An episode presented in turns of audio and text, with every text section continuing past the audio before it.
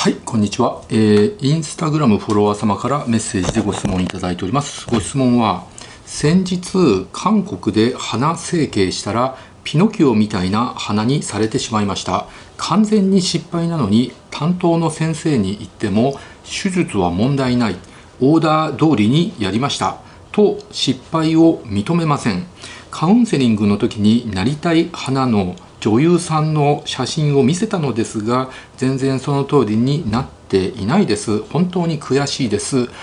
こういう時はどうするのが一番良いですか？っていうご質問なんですけどまあ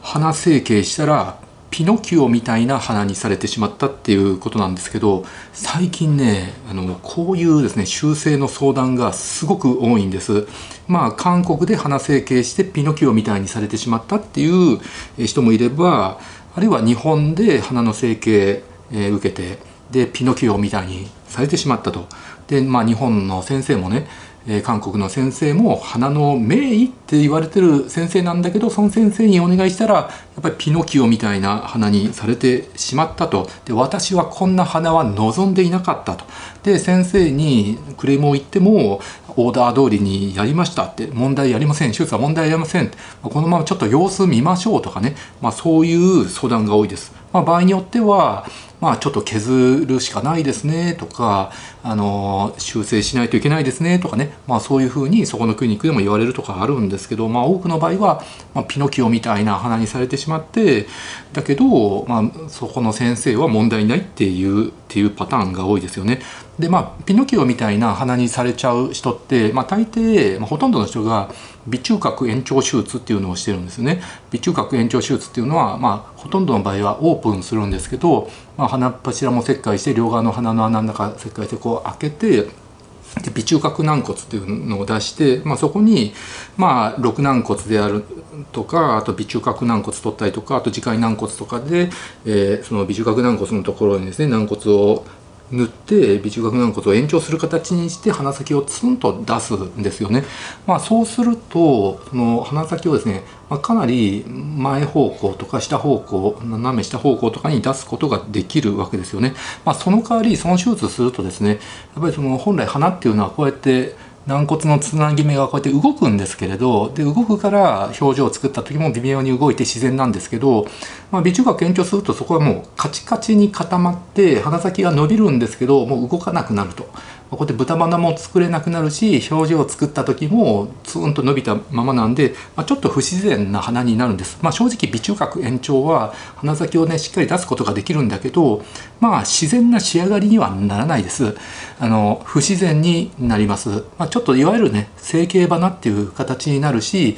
ここが完全にカチカチにあの固まって動かなくなるんで、まあ、どっちかっていうと鼻中隔延長今まあ、結構ね一部の女性とか、まあ、男性の中で流行ってる手術なんだけれど本当に自然な仕上がりにしたいと絶対整形しているのがバレたくなかったらあ手を出さない方がいいです。で僕も鼻中隔延長、ま、患者さんが望んで患者さんがリスクを受け入れた時はやりますけれど僕は必ずあの自然にはなりません。不自然になります。カチカチになって動かなくなります。で表情を作った時も動かないのでちょっと不自然で整形っぽい鼻になります。それでもよければ、えー、お引き受けいたします。ってリスクを徹底的に話してそれでもいいからやりますって言えばまあ大抵あの術後トラブルにはならないんですよね。だけどちゃんとそういうリスクを話さないととやっぱり不自然にされたとかあのピノキオみたいにされたってねそういうことあるわけですよね。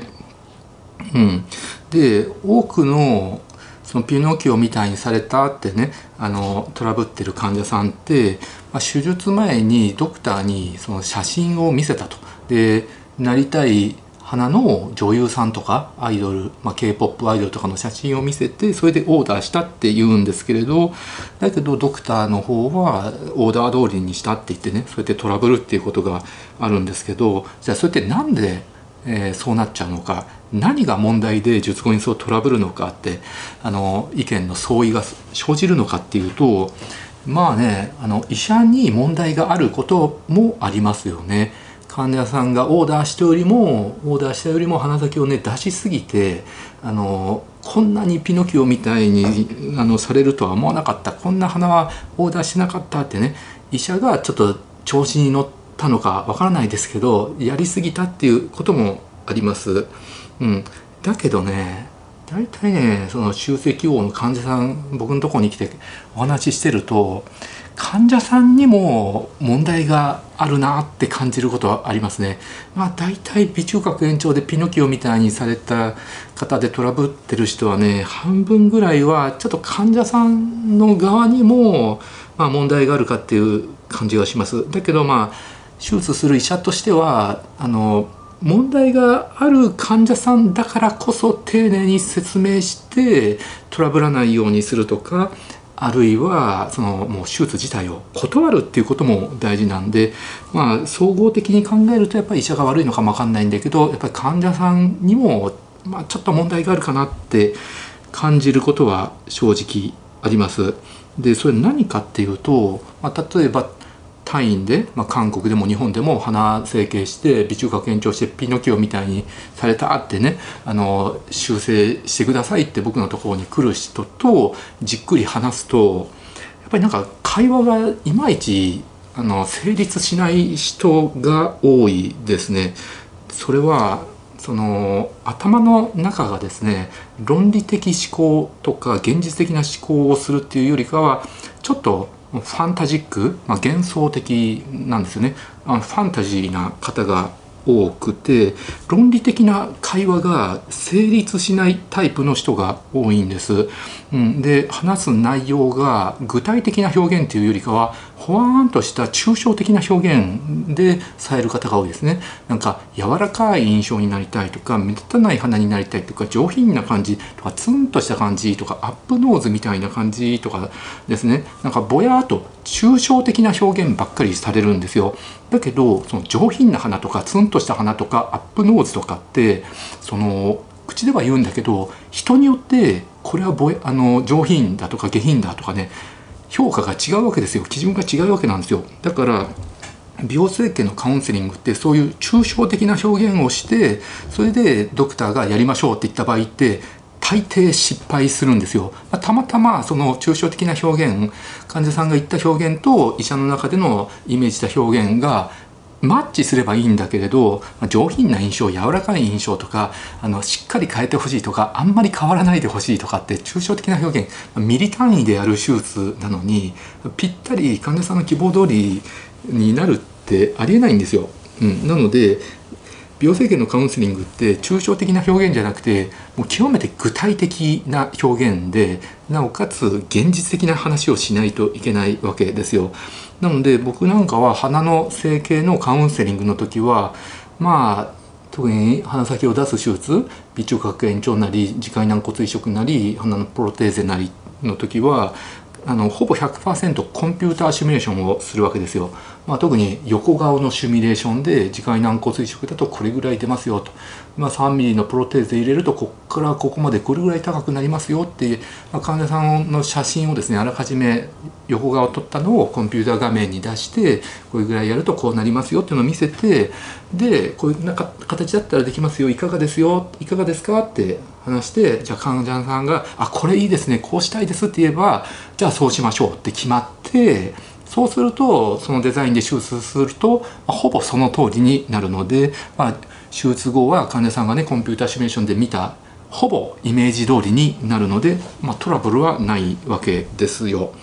で必ずコンピューターシミュレーションをしてで現実的な話をするわけですこれぐらい出すとこうなりますよだけどこれ以上鼻先を出すと皮膚に負担がかかってあのいつか飛び出ますよとか軟骨が浮き出ますよとか、まあ、感染のリスクが高いですよって、まあ、できることできないことを僕はしっかり話してでそれを全部受け入れることができたら手術しましょうっていう形なんですね。なので基本的に僕は鼻の手術でも何の手術でも僕が進める場合は、まあ、自然な仕上がりで整形っぽくない仕上がりになってなおかつ、えー、10年後20年後30年後まあ、50年後とかでも問題が起きないように基本的に死ぬまで問題が起きないデザインでやるようにしてあの無理のないデザインでやるようにしてるんです僕が進める場合は。だけど患者さんがそれを超えて無理な要望された場合はまた話は別なんですけど僕が全部デザイン決めてよくて僕から進める場合は自然な仕上がりで将来的に問題が起きない範囲内で進めますよと。僕が勧める場合はですからね患者さんが無理な無理な要望をして「じゃあ分かりました」って言って、まあ、それその場合は僕が勧めたっていうことにはならないんでそれをちゃんと頭の中に入れておいてほしいんですけれどなんですけれど頭の中がファンタジーな方ってまあ現実的にそのコンピューターシミュレーションを見せてこうしましょうこうするとこうなりますよこれぐらいだったらできますよって見せてもですね納得しない人が多いんですよ。うん、でじゃあ僕はこういうふうにするのが一番いいと思いますよっていかがですかってうん嫌ですみたいな感じで納得しないんですね。だったらどこが気に入らなくて具体的にどこをどうすればいいですか教えてください。もしそれを具体的に教えてくれたらコンピューターシミュレーションで表現してそれでよければできますよって。じゃあ具体的にどこが悪いんですかって聞いてもあの大抵頭の中がファンタジーな人はあのそれ何も言わないんですよ。でで抽象的な表現するんですよね。あのツンとした感じがいいとかふわっとした感じがいいとかスロープみたいな感じがいいとかあのなんか抽象的な表現ばっかりするんですよ。だけど抽象的な表現だったらあなたの言う抽象的な表現と僕の頭の中で思ってるそれがマッチしないことが多いのでそういう状態で手術すると大抵失敗するのであなたの顔の写真を撮ったこのシミュレーションであのちゃんと表現してくださいって言ってもやっぱり何も言わないんですよね。でじゃあどうしたらいいんですかっていうと今度は女優さんとかアイドルの写真を見て見せてこういう花になりたいんですって他人の写真を見せるんですよね。だけどその他人って顔の土台がやっぱり全然違うんですよね。皮膚の厚みも違うしおでことか眉間の高さとか口元がどれぐらい出てるか中顔面がどれぐらい長いとか顎がどれぐらい出てるかとか鼻先の皮膚の厚みがどれぐらいかって土台が全然違う人の鼻を見せてこうなりたいって言われてもあのでそれでじゃあ分かりましたってやると、まあ、大抵失敗するんです。仮にそのなりたい女優さんの鼻がピノキオみたいな鼻だったとしてもその患者さんにピノキオみたいな鼻作ると結構不自然になったりとかあるいはその女優さんだからピノキオみたいな鼻でも何かいけてるんですよ。顔の土台がめちゃくちゃ良くてめちゃくちゃ美人でなおかつ鼻だけがツンとしてるとまあそれなりにいけてるんだけど顔のその言葉悪いんだけど顔面レベルが平均ぐらいで鼻だけピノキオだとやっぱりピノキオ顔の変な顔の人になるんですよね不自然になるんですよ。で写真で見てたりとか YouTube とか、まあ、インフルエンサーの人で本当にピノキオみたいな鼻の人がいて映像で見る限りはまあそんなにおかしくないなって思うことあるんですよ。でも実際その人を間近で見るとすごいピノキオみたいな変な鼻だなって思うこともあるんですよね。なのでやっぱり鼻の整形ってコンピューターシミュレーションでその人の顔であのいかがですかってねでそれで決めてで納得したら手術するっていう流れにしないといけないんだけどやっぱり自分の顔でシミュレーションするとやっぱりなんか納得しないんですよどんだけいろんなことを説明してどんな花提案しても納得しなくてでどうしたらいいんですかって聞いてもあの何にも言わなくてで抽象的な表現したりとか女優さんの花をの、ね、写真を出したりとかでね、まあ、拉が開かないんですよねなのでそんな状態で手術したら絶対に納得いかないんですでなんでそういう人たちってその自分の顔のコンピューターシミュレーション見せても絶対納得しないしどうしたらいいのかっていうのも具体的に言わないのかっていうとやっぱりそれは自分の顔だからなんですよね。おそらく自分の顔の土台に花をなんか作っても納得いかないと思うんですよ。自分の顔の土台がまああんま好きじゃないとかまあいけてなくてで顔の土台がいい女優さんの花をの写真ばっかり見せてこういう花になりたいって言うんだけどその花が綺麗に見えるのはその顔の女優さんの土台が綺麗だからであってでも自分の土台でシミュレーションしても嫌だって言うんですよ。だけど手術の結果って極めて現実的なのでやっぱりその患者さんの顔の土台であのピノキオみたいな花作ればピノキオみたいな花になるしあのピノキオじゃない花でもその結果になるんですよね。だから極めて結果は現実的なので当然自分の顔の土台でコンピューターシミュレーションしてで納得するシミュレーションだったらそれでやりましょうってなるんだけど自分の顔の土台が好きじゃないとか悪いとかだったらどんな花作っても納得しないと。でもそれが頭の中で理解できてない状態の人は失敗するわけです。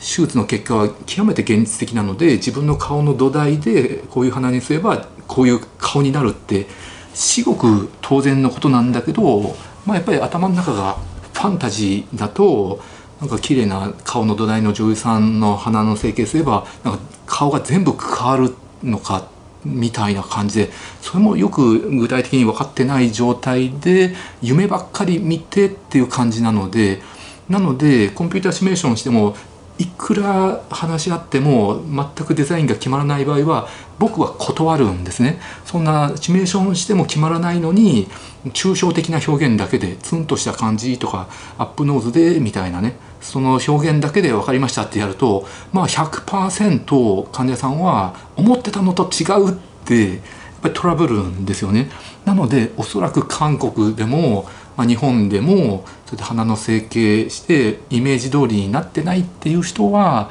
まあ、そういうタイプの人ですね。大抵よそで失敗されて僕のとこにいらして修正でシミュレーションしても納得しない人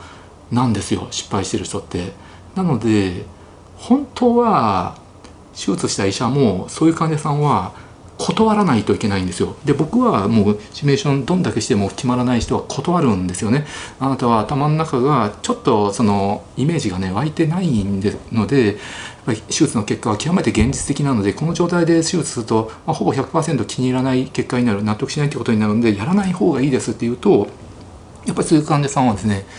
手術断られたってなると気分害されてすごく不機嫌になったり怒ったりとかして帰ってで大抵まあネットに悪口書かれるんですよ高須幹也のカウンセリング受けたら全然まともに相手されなくて否定ばっかり、えー、されたってすごく感じが悪かったって書かれるんですけれどもうそれは僕はしょうがないと思ってるんですよ。そんな人をですね手術引き受けてそうしたらもっとひどい修羅場になるんですよ。あの高いお金いただいて痛い思いして腫れてで思い通りになってなかったらカウンセリングの時の断った時の修羅場よりも何千倍何万倍もの修羅場になるわけなのでやっぱり断るべきだし断るのが患者さんの幸せのためだと思うんです患者さんのためだと思うんですけれどっていうことなんですけれどだけどやっぱりまあ韓国なんかも競争が激しいんですよね美容クリニック。となるとせっかく来てくれた患者さんを断りたくないと手術したいっていうのがあるのでまあもう思い切ってやっちゃうんでしょうね一か八かで。で気に入ってくれればいいんだけどやっぱり気にならないとトラブってしまうっていう形になるんじゃないかなって思いますやっぱりこういう場合は断る勇気っていうのはすごく大事だと思うんですよね美容整形の結果って本当に極めて結果は現実的なので夢見せてもしょうがないんですよね、まあ、夢見せてもいい職業ってあるんですよ。その例えばホスまあちょっと例え悪いかもわかんないんだけどホストクラブのホストなんかはお客さんに対してねあの楽しませてやるよとかねあのそうやってね夢を見させるのもありだと思います。かあのお客さんを不幸にしない範囲内でね。あるいはその美容師さんとかでもまあ可愛くなりますよってね綺麗な感じになりますよとかねまあ髪を切ったりとかその染めたりとかまあそれはいいと思うんですよ。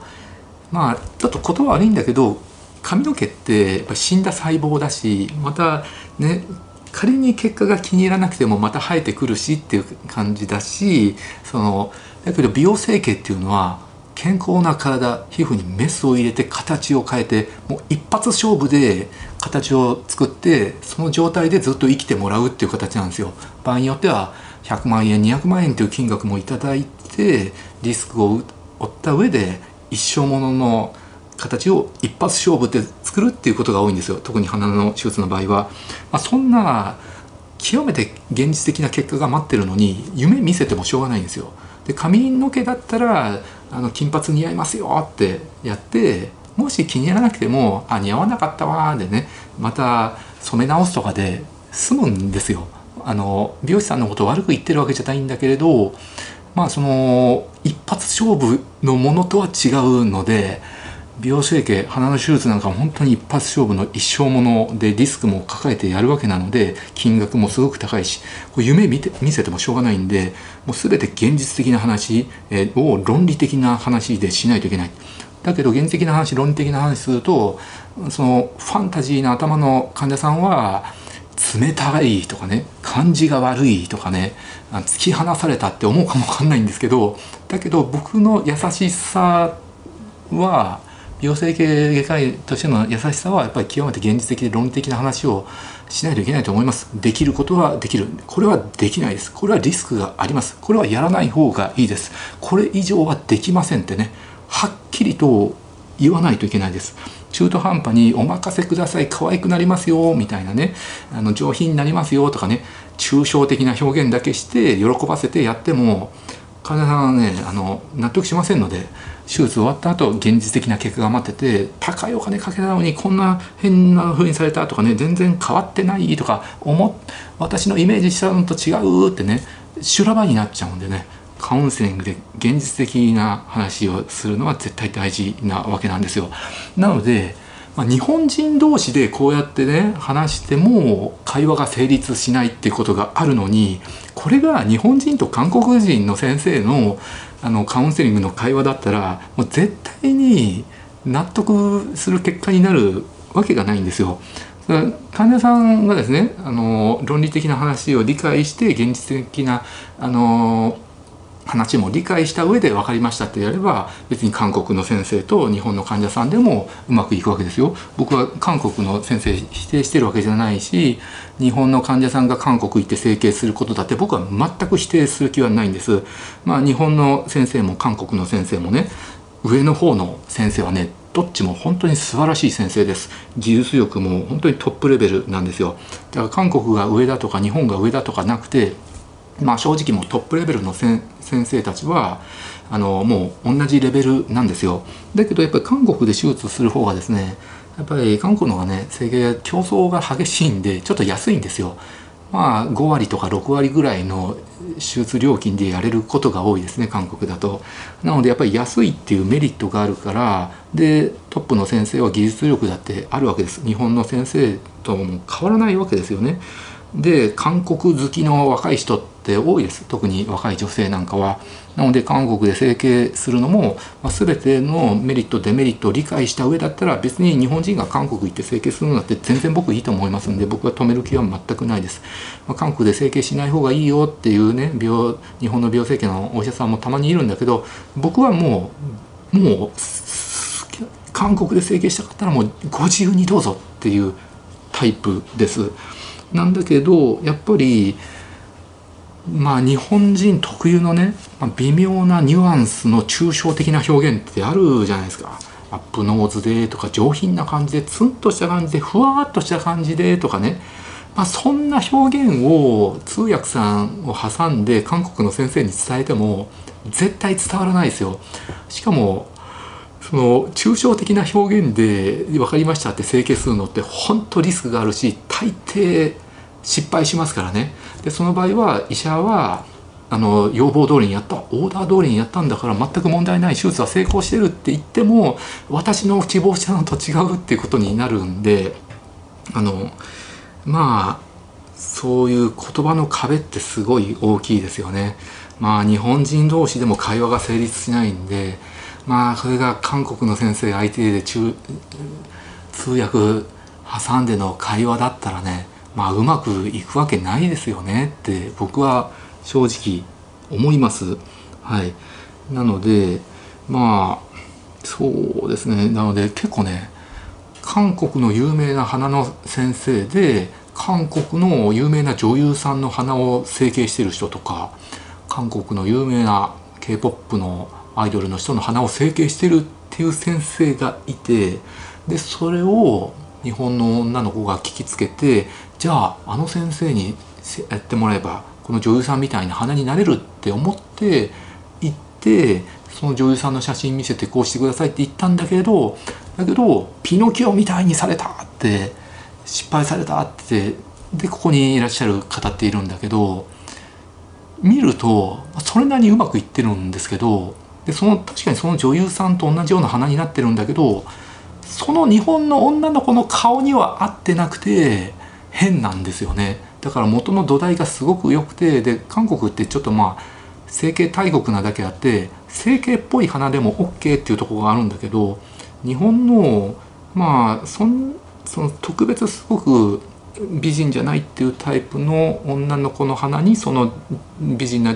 女優さんのピノキオみたいな鼻がついてるとすごく変なんですよ。だからその場合もその韓国の先生はちゃんとオーダー通りにやったって。この女優さんと同じように仕上げたって言うんだけどでもその日本人の女の子はこれは私のイメージ通りじゃない整形バナにされたピノキオみたいにされたみんなが変だっていうみんなが失敗だっていうだから失敗だってなるんで、まあ、それであの対立しちゃうっていうのがあるんでで,、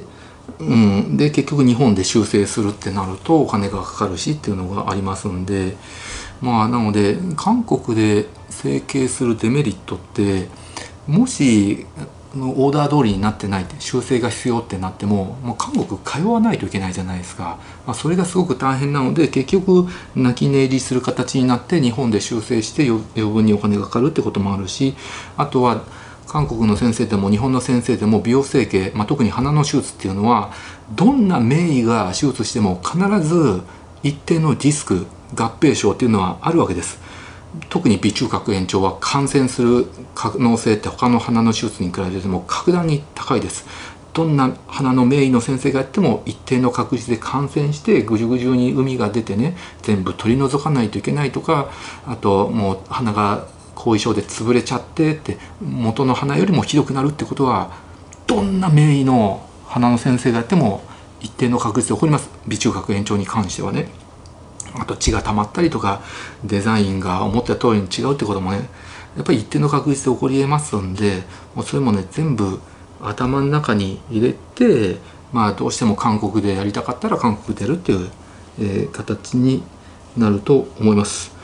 はい、えー、ということなんですけど、えー、で肝心なピノキオみたいな鼻にされてしまった場合の修正の話ですよね。なので、まあ、僕だったら鼻中隔延長でピノキオみたいにされた場合修正だったら、まあ、要するに鼻先が出過ぎちゃってるんでそれを引っ込める必要があるわけですよね。でそれ引っ込める方法って大きく分けると2つあって、えーと、鼻中隔延長で伸びたところを、まあ、オープンして、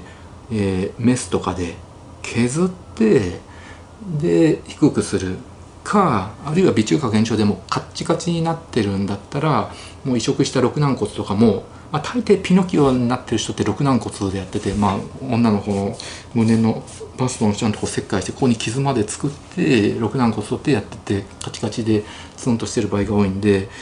やっぱりそのカチカチになって動かないのを動くようにするんだったらやっぱり移植した軟骨をまたオープンして全部取り除いて元通りに組み立て直してってことをやらないといけないわけなので、まあ、例えば元通りにしたかったらまあ、全部移植したものを取り除いて動くようにする必要があるんだけどだけどやっぱり自家組織でやる手術なんで癒着してくっついちゃって手術して時間が経てば経つだけ全部取り除くっていうのが難しくなるんです。だから全部取り除してもで元通りにしたかったらなるべく早くやった方がいいです。できれば3週間以内にやるべきなんですけどどうしても無理だったら1ヶ月先とか2ヶ月先とか場合によっては1年後2年後とかでもできなくはないんですけど早ければ早いほど確実に鼻の移植したものを取り除いて元通りに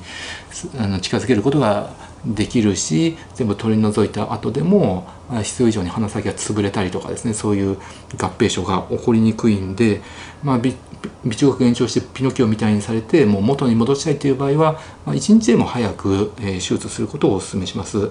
であるいはあの鼻先を削るだけだったら、まあ、どんだけ年月が経ってても比較的できるんですけれどその代わり鼻先がカチカチになって動かないのは治らないっていうわけです。はいまあ、いずれにせよオープンして、えー、修正すればある程度元に戻すとかあるいは完全に戻すのは嫌なので、まあ、ちょっとツンと元の鼻より出た鼻先が出た状態が良ければ、まあ、鼻中隔延長じゃなくて別に鼻先にね通常の耳介軟骨移植で、まあ、オンレイっていうんだけど乗っけるだけでもまあツンと程よく出せますんでそうすると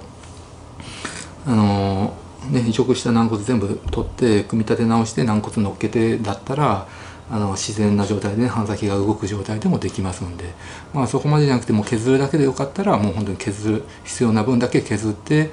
で元の花ほどは低くしたくなかったらあの元の花と、えー、ピノキオみたいな花の、まあ、真ん中ぐらいがご希望だったら真ん中ぐらいになるように程よく削って、えー、っていう修正ができます。はい、ということでございます。はい、ご視聴ありがとうございました。